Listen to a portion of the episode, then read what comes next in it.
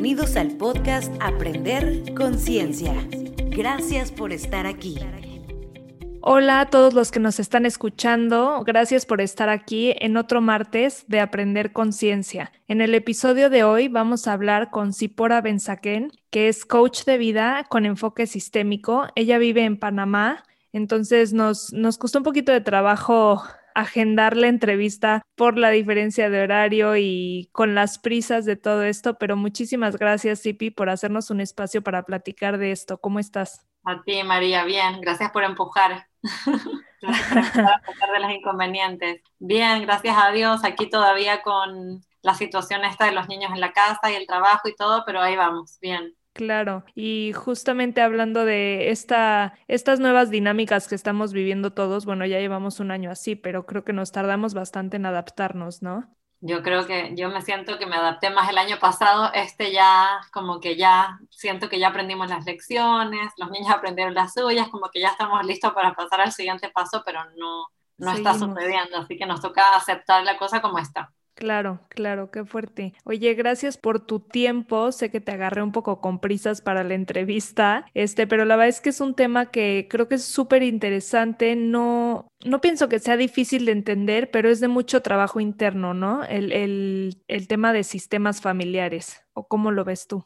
Yo creo que al igual que todos los trabajos internos que tienen que ver con tomar conciencia de lo que pasa debajo de la superficie, requiere mucho deseo, muchas ganas de verdad de, comprender, pero comprender desde un punto de vista de reconciliarnos con lo que es, reconciliarnos con lo que el contexto en el que nacimos, reconciliarnos con lo que fue hermoso, con lo que fue no tan hermoso. Desde ese punto de vista, cuando uno tiene que mirar hacia lugares donde ni siquiera sabe que existían, si es un trabajo más que complicado, requiere mucho amor y muchas ganas de hacerlo. Exacto, ganas de hacerlo, tienes toda la razón. Luego no quieres ni indagar porque dices, pues así estoy bien, mejor para qué, para qué sufro. Oye, platícame un poco, por favor, de tu carrera profesional. ¿Cómo llegaste hasta donde estás hoy? Bueno, mi carrera profesional ha sido bastante divertida. Quiero hacerlo lo más cortita posible porque, porque he tenido muchísimos cambios, pero siempre he estado apasionada por comprender cómo funcionamos, cómo funcionan nuestros pensamientos, nuestras emociones, cómo tomamos las decisiones que tomamos. Siempre ha sido mi pasión. Entonces partí, bueno, desde la escuela me, me llamaban ya ratoncito de biblioteca, estaba todo el tiempo leyendo, investigando, así libros que mis amigas me miraban y eran, ¿dónde sacaste eso? ¿Quién se lee eso? ¿No? Metafísica y el pensamiento y Brian Weiss y todo lo que te puedes imaginar. Y por ese amor a la lectura entré a estudiar literatura. Luego empecé a entender qué es lo que realmente me gustaba leer, me cambié la carrera de psicología. Y cuando iba como en la mitad de la carrera de psicología, empecé a estudiar lo que se llama la Kabbalah, que es básicamente la mística detrás de la religión judía. Y en ese momento sentí que recibía muchísimas más respuestas y muchísimo más rápido sobre el porqué de muchas cosas, ¿no? Como que la carrera de psicología sentía que iba un poco lento, que daba mucha vuelta entre la biología y las estadísticas y todo lo que la historia de, ¿no? Y en la Kabbalah de repente, digo, a los 21 años me encuentro con este cuerpo de conocimiento espectacular donde me caían los 20 por minuto, ¿no? Entonces en ese momento tomé una decisión muy radical y me fui a vivir a Los Ángeles, a Estados Unidos, a estudiar esto de lleno, ¿no? Y bueno, para hacerte la historia larga, lo más corta posible, estuve ahí 15 años. No, estuve solamente en Los Ángeles, pero viví en México, también en, la Ciudad de México, viví en Buenos Aires, viví en Panamá, después volví a la Ciudad de México y pasé un largo, largo camino hasta que decidí cambiar de rumbo, no, no en esta búsqueda de el por qué, el cómo llegamos a, a ser quienes somos, sino que la forma en que lo estaba buscando y tomé una certificación en la Ciudad de México de coaching de vida espiritual. Y en ese momento empecé como a independizarme, porque cuando estudiaba Kabbalah trabajaba por una institución en la cual daba clases todos los días, tenía muchísimas sesiones de coaching diarias y me independicé y empecé a tomar mi propio camino y mi propia forma de, de abordar todas las situaciones que se me presentaban a mí personalmente y a las personas que llegaban a mí. Tomé esta certificación de coaching, me mudé a Panamá otra vez por trabajo de mi esposo y bueno, ahí no he parado de estudiar. Estudié bioneuromoción, biodescodificación. Después tuve la suerte de que me contactara la psicóloga que es como la eminencia en constelaciones familiares. Es la única que ha estudiado directamente con Bert Hellinger y eh, me invitó a dar cursos con ella. Entonces ahí me puse a estudiar, yo no, digo, tenía nociones, pero no sabía, sabía, me puse a estudiar muchísimo, sola y con ella, y en el año justo antes de la pandemia alcanzamos a dar dos cursos de fin de semana completo con muchas mujeres en un lugar hermoso acá en Panamá, y empecé a trabajar en, el, en este grupo de psicólogos con este enfoque sistémico. Y bueno, ahorita estoy otra vez independiente porque con la pandemia todos nos venimos a la casa, pero voy agregando y agregando y agregando entendimientos que se van complementando y esta cebollita de capas y capas y capas va creciendo, ¿no? Y la verdad no creo que se acabe nunca. Exacto. Así que bueno, no sé si ahí te di un resumen o me alargué demasiado. No, no, no, perfecto. Para conocerte un poco más, antes de empezar el tema de sistemas familiares, ¿cómo lo ves tú desde tu experiencia profesional? ¿Qué son los sistemas familiares? Bueno, los sistemas familiares son simplemente el contexto en el que nos desarrollamos como seres humanos. Y ese contexto incluye a todos los que te imaginas. Obviamente incluye a los padres, incluye a los hermanos, incluye definitivamente a los abuelos, incluye a hermanos que no nacieron, incluye a personas que ni siquiera conocimos, pero son parte de ese, de ese, árbol familiar. Podemos seguir y seguir diciendo quiénes incluyen el sistema, pero lo que, lo que creo que es importante que sepamos es que el sistema familiar está compuesto no solo de las personas que conocemos, eh, que tenemos una relación o que tuvimos una relación, sino que está compuesto por todas las personas que son biológicamente parte de ese sistema, e incluso en algunos casos no biológicamente, pero no me voy a ir para allá porque son, son casos especiales, ¿no? Y los sistemas familiares lo que nos muestran son estos hilos invisibles a los que estamos, con los que estamos conectados con muchísimas más personas de las que pensamos y que a través de esos hilos tenemos, vamos recibiendo información que van eh, haciéndonos parte de este sistema. Ahora, la gente dice, ¿cómo? O sea, estoy atado o estoy como implicado con personas que incluso no, no sé ni que existieron, no me sé ni sus nombres. La respuesta es sí. Y, así porque la información se va pasando de maneras inconscientes y no necesitamos conocer a la persona para que esa información se pase. Entonces, es el contexto en el cual nos desarrollamos, específicamente el contexto humano, ¿no? Claro, sobre todo el tener en cuenta y, y, el entender lo que dices de, aunque no haya conocido a muchas personas. Yo en mi historia familiar no conocí a dos de mis abuelos, por supuesto a varios tíos, a, entonces que me impactó ahorita que dijiste, aunque no los hayas conocido, están ligados a ti de cierta forma. Así es, porque hay, hay dos cosas. Están, están lo que son las relaciones, que son las personas con las que tú te relacionas o los diferentes tipos de relación que tú puedas tener. Puedes ser súper cercana a alguien y sentirte súper conectada o te puedes sentir súper alejada incluso de la gente más cercana a ti, como un hermano, eh, tu papá, etcétera. Esas son las relaciones y eso obviamente van cambiando. Pero el, el sistema familiar se conforma por los vínculos y los vínculos van mucho más allá de del tipo de relación que tenga, o si tengo relación o no tengo relación, o no le hablo a tal tío, o no veo a mi hermano hace 10 años. Esos vínculos son biológicos, no son innegables. no lo puedes romper. No hay cómo romperlos. Exacto. Y hablando de estos vínculos, supongo que va de la mano mucho con las emociones. Te lo menciono porque tomé un curso contigo que hiciste con Vanessa Grunwald que se llama Entendiendo mi lugar. Me encantó, lo hice hace como dos meses, yo creo. Es un curso que, bueno, obviamente mucho más profundo, profundizan muchísimo más en esto de los sistemas familiares y relaciones familiares, este, memoria emocional, todo esto que conlleva un sistema pero entonces me impactó una parte del curso en la que tú hablas y dices que la memoria emocional se hereda inconscientemente y por eso si algo pasó con mi tatarabuelo que murió en una guerra o lo que, por poner un ejemplo, puedo yo estar cargando algo de eso que estoy proyectando en mi vida hoy y no entiendo de dónde viene o algún patrón de conducta que yo esté siguiendo. Sí, bueno, esto, esto que me estás preguntando eh, ya está siendo muy como se dice, apoyado por, por, la ciencia, ¿no? No sé si han escuchado hablar del científico Bruce Lipton, no se los recomiendo. En su libro Biología de la Creencia, él explica que en verdad el cerebro de la célula no es el, no es el núcleo, es lo que rodea el núcleo, ¿cierto? ¿Por qué es lo que rodea? ¿Y por qué ese es el cerebro? Porque lo que rodea el núcleo es lo que recibe la información del ambiente.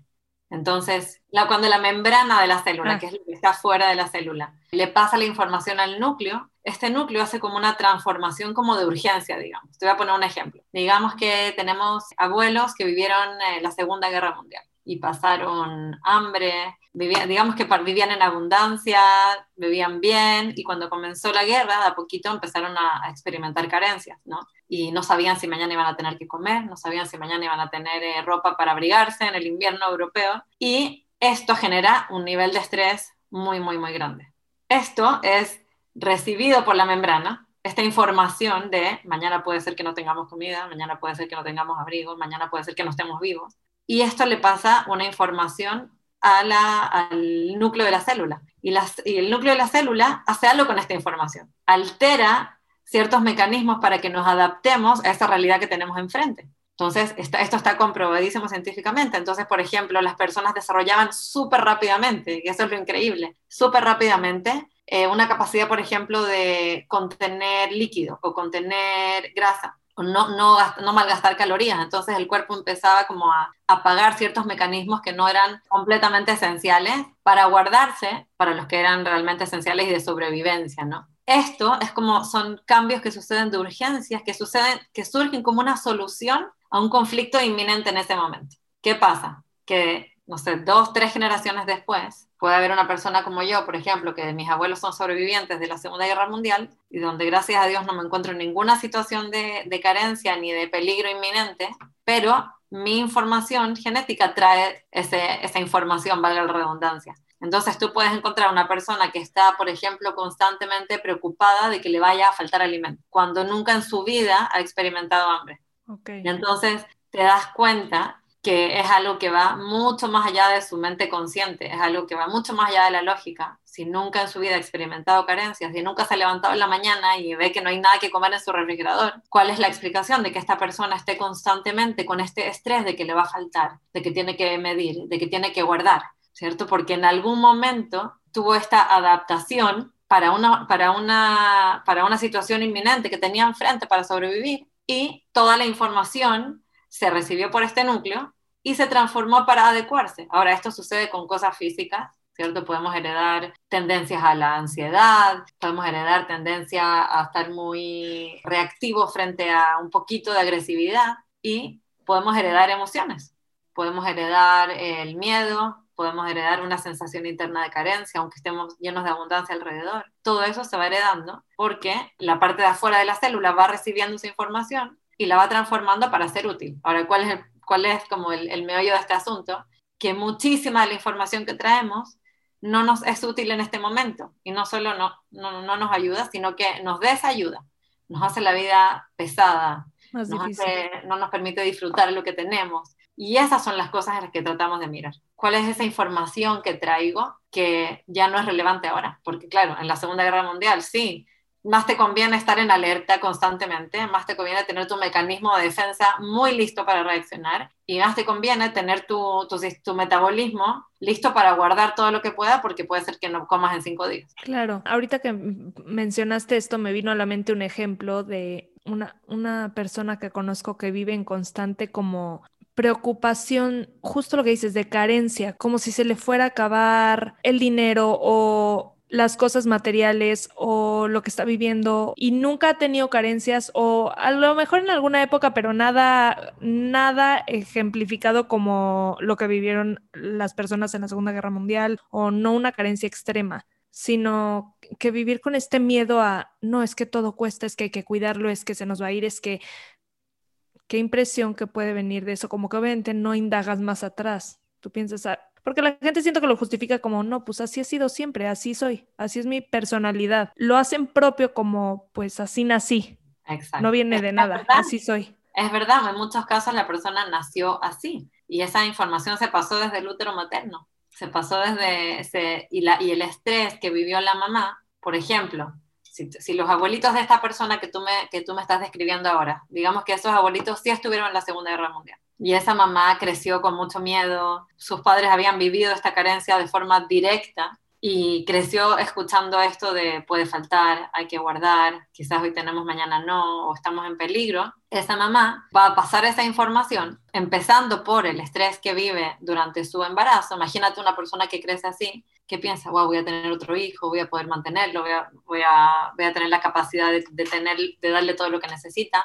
Y esos pensamientos generan emociones, que generan ciertas descargas químicas que se permean a través de la placenta, ¿cierto? Hoy en día les recomiendo otra vez el libro de Bruce Lipton, La biología de la creencia, porque explica tan espectacularmente bien todos los toda la química que está como soportando nuestras reacciones emocionales y cómo esa química se va permeando, empezando por el útero, que ahí ya va la información directa de, de, químico a químico, de sangre a sangre, y cuando nacemos, que esto está en nuestro ambiente emocional, este tipo de frases, este tipo de actitudes, y entonces esta persona puede repetir eso, ¿cierto? Esta persona que nace en un ambiente emocional de carencia o de sensación de carencia, porque no, no es la carencia en sí, es como yo vivo eso, de sensación de carencia, y lo puede repetir, o sea, puede sentirse también en carencia, lo puede compensar, o sea, puede decir, irse hacia el otro extremo, y decir, aquí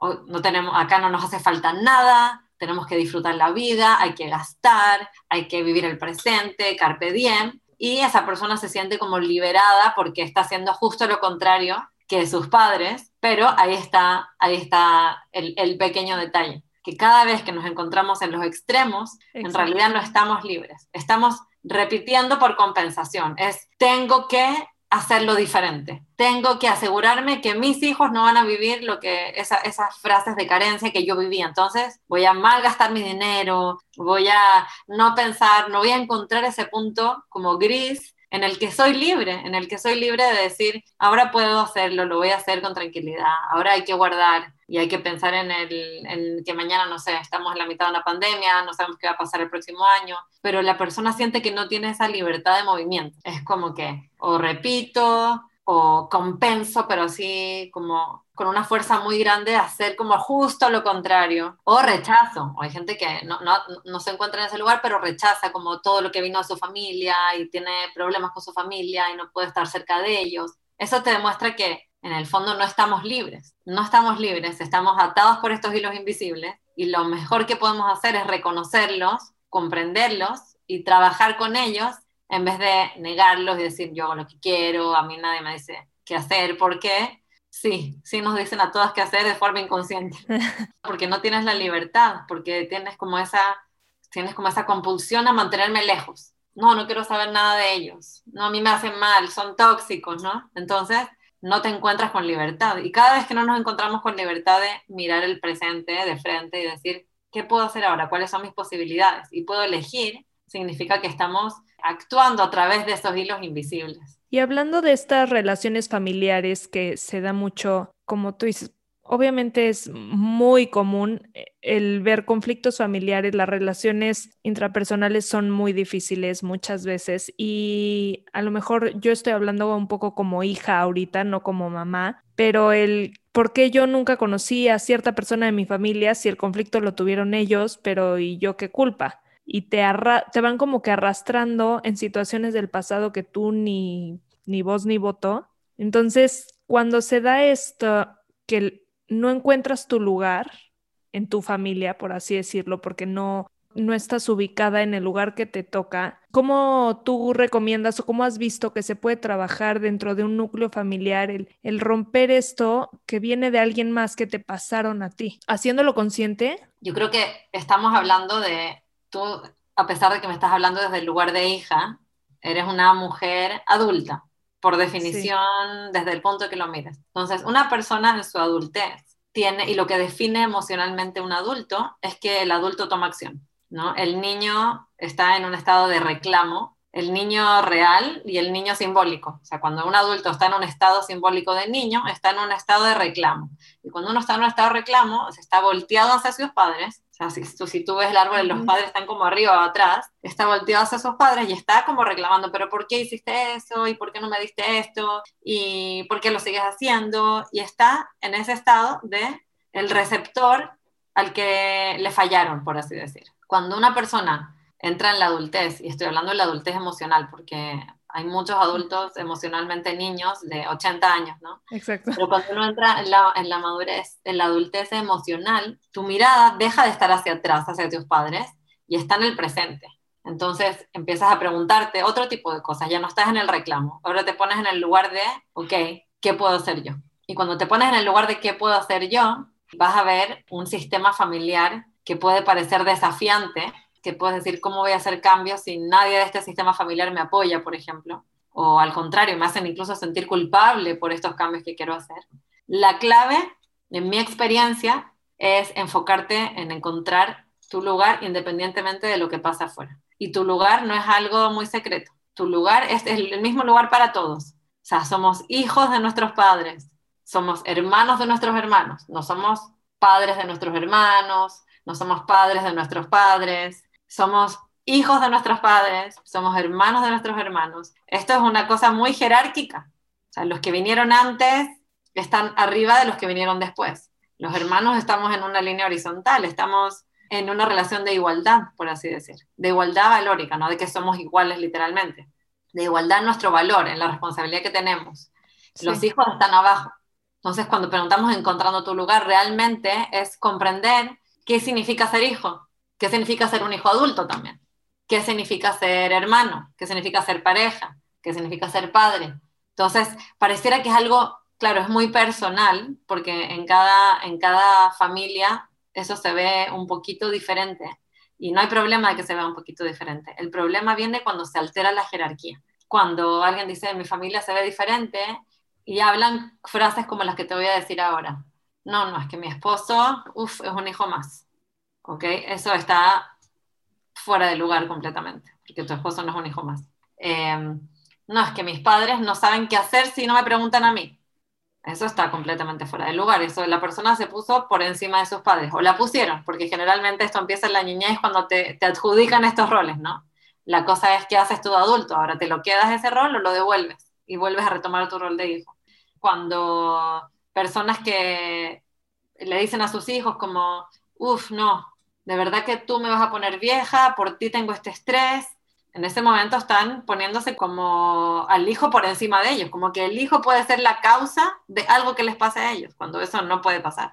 A nivel interno, obviamente un hijo te puede hacer enojar, claro que sí, un hijo te puede causar una tristeza, claro que sí, pero tu hijo jamás va a ser responsable de tus estados emocionales a largo plazo, o de la persona que tú te conviertes, o en los problemas psicológicos que puedas tener. Cuando hablamos de buscar, el, de encontrar nuestro lugar, es súper simple en verdad. Lo que pasa es que, claro, después uno va ajustando detalles muy personales y cómo lidiar con la familia que no está muy feliz de que tú tomes tu lugar, ¿no? Porque si toda la vida eres el apoyo emocional de tu mamá, el día en que tú le quieras devolver su lugar a tu mamá, no va a estar muy contenta, eso seguro.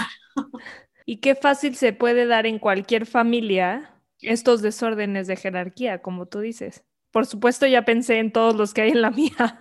Muy fácil sucede. Y lo más, lo más difícil de esto es que cuando somos chiquitos nos dan estos lugares que no nos corresponden. O sea, no sabes cuántas mujeres con las que trabajo, es, es, como que, no sé si porque me toca a mí ese tipo de personas o es lo más común que existe en el mundo, se encuentran en su adultez en relaciones donde se encargan de sus padres de muchas maneras, de muchísimas maneras. O sea, en que la mamá la llama, ay, no, es que tu papá ya no cambia, me tiene loca, please habla con él, entonces va ella y llama al papá, papá, ¿qué está pasando? ¿Por qué están peleando? Y entonces el papá se queja de la mamá con ella, o se encargan de muchas maneras. Entonces, ¿qué es lo difícil de esto? Que esa mujer, que ahora no sé, tiene 30, 40 años, se les adjudicó este rol cuando era muy chiquita. Y cuando somos chiquitos, no tenemos la capacidad de decir, esto está fuera de lugar o mi mamá se está equivocando. No, lo, lo recibimos como si fuese la verdad absoluta si mi mamá lo dice, todo esto a nivel inconsciente, ¿no? Si mi mamá me pide que hable con mi papá y le diga que por favor vaya y le compre lo que le pidió, claro, lo tengo probablemente eso es lo que yo tengo que hacer. O sea, eso es mi rol y eso es lo que asegura mi pertenencia a esta familia, esto es lo que asegura que me quieran, que me cuiden, ¿no? Entonces, recibimos ese rol con mucha inocencia y empezamos a sentirnos muy incómodos, algo se siente pesado, me siento rara, siento que quiero salir corriendo y no sé por qué, cuando voy a visitar a mis padres, ahí entra la responsabilidad, ahí es, ok, algo está fuera de lugar. ¿Qué voy a hacer yo ahora? ¿Qué voy a hacer yo que soy el adulto? Y sí puedo, y sí puedo comprender si quiero. Si tú vienes de un sistema familiar o de una familia que es que está eh, con el ejemplo que acabas de dar, ¿lo puedes pasar a tus hijos? Claro que sí. ¿Se pasa automático? ¿Es como repites la historia en tu, en tu linaje? No, tiene que, no tienes que repetir la historia exactamente como es, pero se puede, puede tomar diferentes lugares. Lo que se repite es la información de, por ejemplo, eh, tomar responsabilidad de las emociones ajenas. Por ejemplo, para darte un ejemplo, no es que se repita exactamente que el hijo de esa mujer entonces se va a encargar de ellos y así por 20 generaciones. Se, se pasa la información de la creencia de que somos responsables de las emociones de otros o somos responsables de las emociones de nuestros padres. Entonces, esto se puede repetir exactamente que mi hijo va a sentirse responsable de mis emociones o se puede repetir de, forma compensatoria, donde, donde tengo un hijo que me dice, yo no soy responsable de nada, yo quiero vivir mi vida, a mí no me cuenten, a mí no me inviten, me voy a vivir al otro lado del mundo y los veo en cinco años, ¿no? Que también es una, es, en el fondo es, no es una libertad de esa persona porque tiene que irse al otro extremo, como te explicaba antes, para superar esto y en realidad no lo supera. Porque la información que pasa es, no podemos tomar responsabilidad por las emociones de nadie. Entonces, así es como se sigue pasando la información por compensación o por repetición pero la persona no la trasciende. Cuando digo trascender es, no la pasa. Puedo transitar estos grises, puedo transitar el, es verdad, no somos responsables de las emociones ajenas y al mismo tiempo, manteniendo mi lugar, puedo, por ejemplo, ser apoyo a alguien que necesita que lo escuche, sin perderme a mí en ese apoyo. Ahí es cuando sería un ejemplo de trascender esta información.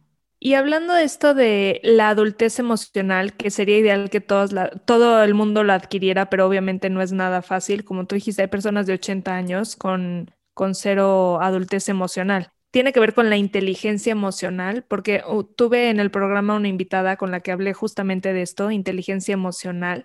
Quiero ver qué tanto va de la mano el, el hacernos conscientes de lo que estás sintiendo y de lo que estás viviendo en tu familia ahora como adulto.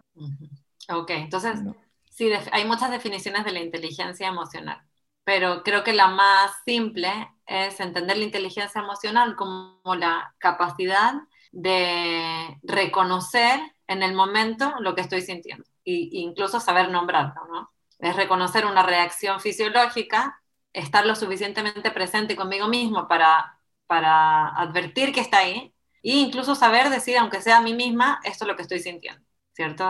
no sé, se me apretó, estoy caminando, se me apretó el estómago y poder estar lo suficiente conmigo para decir, me puse nerviosa, me siento nerviosa y poder quedarme con ese nerviosismo como propio. ¿Ok? Ahora, ¿cómo se relaciona esto con la madurez emocional? La madurez emocional es un, es un gran agregado porque no solamente reconozco la emoción, sino que me responsabilizo completamente por la emoción. O sea, no la, no la alejo de mí lo que hace una persona, una persona puede ser emocionalmente inteligente y reconocer estoy nervioso y puede ser inmaduro al decir, claro, porque me llaman justo cuando saben que estoy apurado, entonces me ponen nervioso. Entonces, como por así decir, se separa de lo que siente. Es, esto no me pertenece, ¿no? Entonces, la, la, adultez emocional tiene que ver con entender que todo lo que nos gatilla afuera, nos gatilla por cómo nosotros lo vivimos. Porque si una persona es una persona eh, relajada, por ejemplo, distendida, que tiene más confianza, puede recibir esa misma llamada y decir, hey, no es un buen momento, te llamo en dos horas. Y no le pasa absolutamente nada con la misma llamada que la otra persona está utilizando para, para culpar a esa llamada de por qué está nervioso. Entonces, creo que son dos cosas que si, se, si van juntas son maravillosas, pero no son exactamente lo mismo. Te quería preguntar si tienes algún libro que nos recomiendes, además del de Biología de la Creencia, que por supuesto lo leí hace yo creo que como ocho meses. No está nada fácil de leer, pero como tú dices, vale la pena por completo.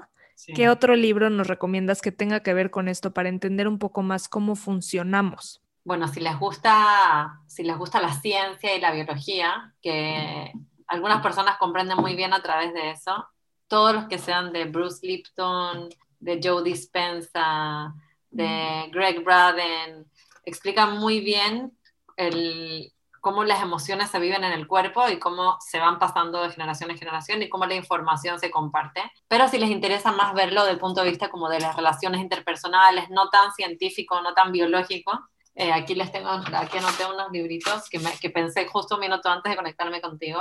Hay un libro que es de la, de la autora Harriet Lerner, que no sé cómo se llama en español exactamente, en inglés se llama Dance of Anger, que sería como el baile del enojo, que explica muy bien cuando uno llega a reconocer que le está pasando algo, con, que está sintiendo algún tipo de emoción y que tiene que ver con no haber puesto límites en la familia, es muy práctico de, que te enseña cómo poner límites asertivamente, ¿no? Cómo preocuparte de, de, volver tú a tu lugar independientemente de lo que pase afuera. Se llama The Dance of Anger, el baile del enojo. Hay otro que, no sé cómo, o sea, no busqué las traducciones al español, pero sería algo así como No comenzó contigo, It didn't start with you, y es de Mark Walling. Después quizás tú lo puedes poner en el podcast. Y otro que se me ocurrió, que es un poquito más, así es como que si tienes mucha concentración, que es de Bert Hellinger, el creador de las constelaciones familiares, que se llama Acknowledge What Is, que es reconoce lo que es. Y ahora que me preguntaste, me acordé de un cuento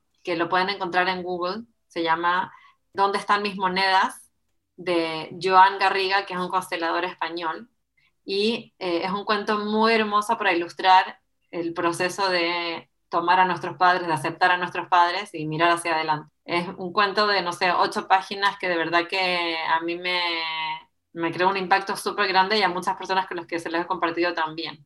Así que si les gusta más como tipo cuentos, con fábulas para comprender las cosas, es un libro, un cuentito muy, muy lindo, que explica el efecto de tomar a nuestros padres y el efecto de rechazar a nuestros padres, hayan sido como hayan sido, ¿no? Sipi, muchísimas gracias otra vez por tu tiempo y sobre todo estas recomendaciones que nos van a servir muchísimo y como tú dices, a entendernos un poco más. Creo que eso es muy, muy importante. Sí, especialmente para las personas que escuchan tu podcast, que son mamás, que quieren traspasar más salud, más orden, más amor a sus hijos. Eh, no podemos borrar las huellas, no podemos borrar la información, pero podemos comprenderla y trascenderla 100%. Totalmente. Muchísimas gracias. Solamente para terminar, dime por favor dónde te podemos encontrar y conocer más de lo que haces o si das consultas este, en línea actualmente. Sí, ahora me dedico a hacer consultas uno a uno solamente. No, no he dado cursos desde que desde que vi con Vanessa online y los que di acá en Panamá en persona. Eh, me pueden contactar a través de mi Instagram, CP Benza Coaching, de ahí tú se los puedes escribir, María. No estoy muy activa, no soy muy posteadora, pero ahí por lo menos tienen mi website, mi email, mi WhatsApp, por si, por si me quieren contactar. Claro, sí, toda, toda la información la dejamos en el post del episodio, en nuestra página de Instagram, aprender.conciencia, y también en la cuenta de Facebook y el canal de YouTube para que contacten a CIPI por si quieren saber más de esto. Claramente estamos tocando un tema muy específico, pero es un mundo que no acaba, como dijimos al principio. Entonces, para todos los que nos están escuchando, muchísimas gracias por su tiempo. Gracias a ti, CIPI, y nos escuchamos el siguiente martes. Chao, gracias.